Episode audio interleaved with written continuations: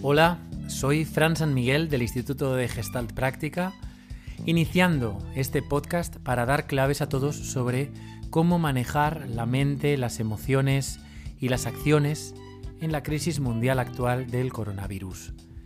Emitimos desde España con mucho gusto para compartir y ayudar a toda la gente, a todo el mundo, a recuperar el equilibrio y así poder tomar las decisiones personales y colectivas más adecuadas. Gracias por compartirlo con vuestros contactos y así contribuir a que esta herramienta a vuestro servicio llegue al mayor número de personas. Esto se llama estado de calma. Empezamos.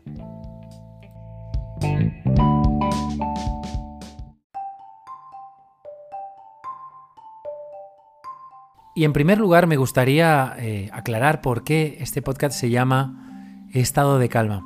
Hemos dicho hace unos instantes que tenemos que aprender a manejar la mente, las emociones y las acciones.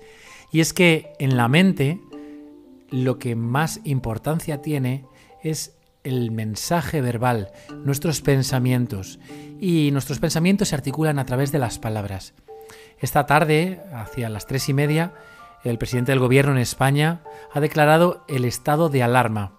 Y mm, como sabemos, en los últimos días ya ha habido muchas personas que han ido a los supermercados en ese estado eh, emocional de alarma, de alerta, de temor a pues eh, consecuencias pues negativas y a quedarse sin suministros para su hogar. Queremos llamarle estado de calma porque es muy importante que nos enfoquemos en lo que queremos conseguir.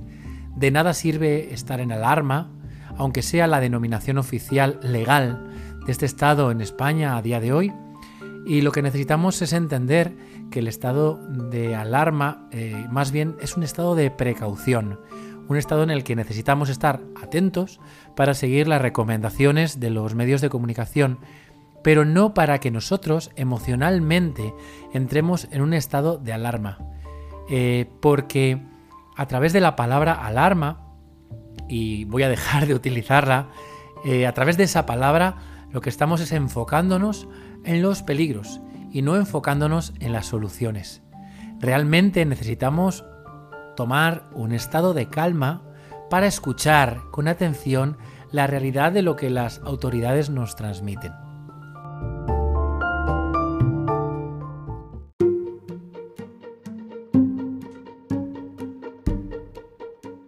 Y para esto es muy importante que empecemos a diferenciar dos conceptos muy diferentes.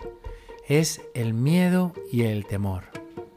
El miedo es una emoción básica que ha sido identificada en todas las culturas eh, junto con el enfado, la tristeza, la alegría, la repugnancia y la sorpresa.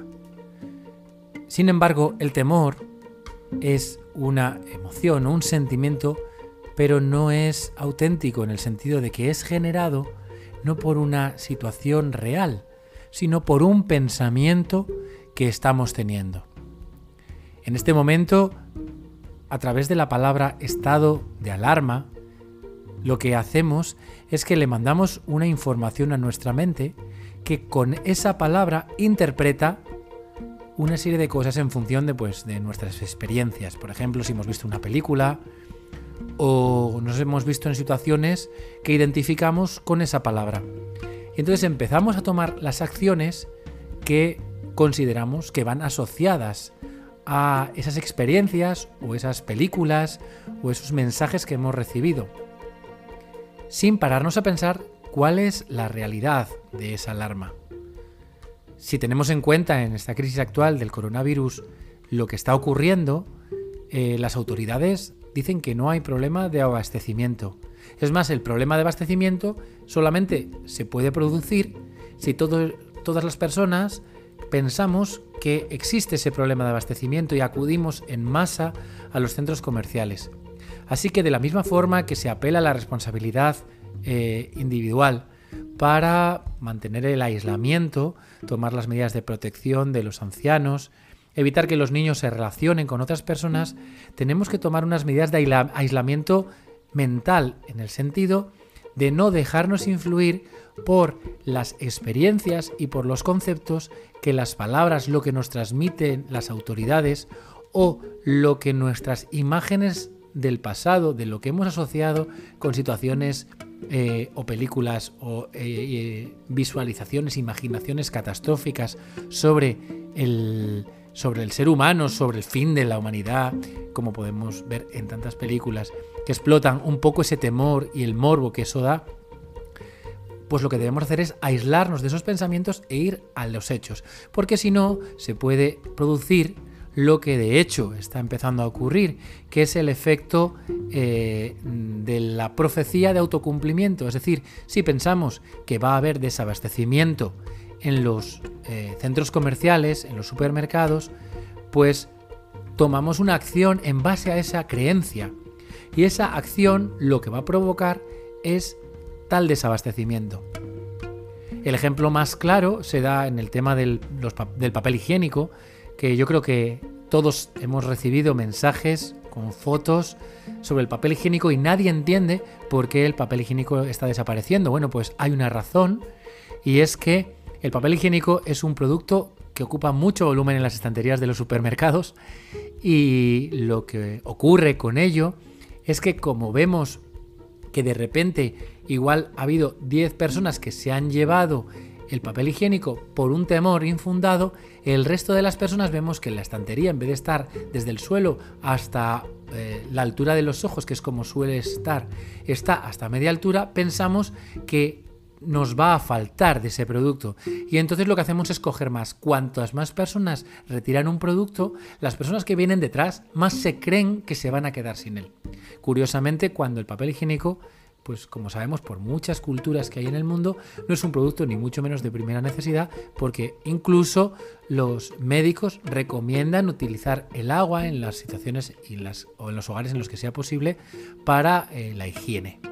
Eh, bueno, pues eh, esto que se llama profecía de autocumplimiento está profundamente estudiado y creo que tenemos que hacerle, caso, que entendamos necesitamos calmarnos, necesitamos asumir nuestra responsabilidad individual y eh, escuchar lo que nos dicen las autoridades que saben de esto, no lo que nos dice nuestro pensamiento, que además ni siquiera está preparado para una situación como esta, puesto que nadie la hemos vivido anteriormente.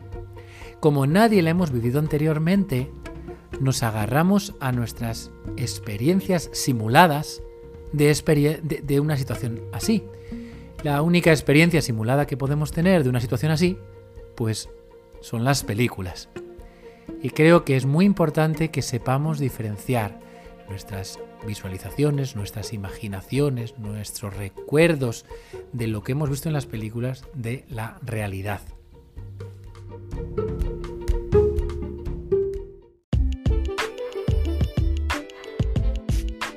Nada más por ahora. Esperamos que haya sido muy interesante este rato eh, de sábado por la mañana eh, para conectar con tu calma y crear entre todos un estado de calma consciente.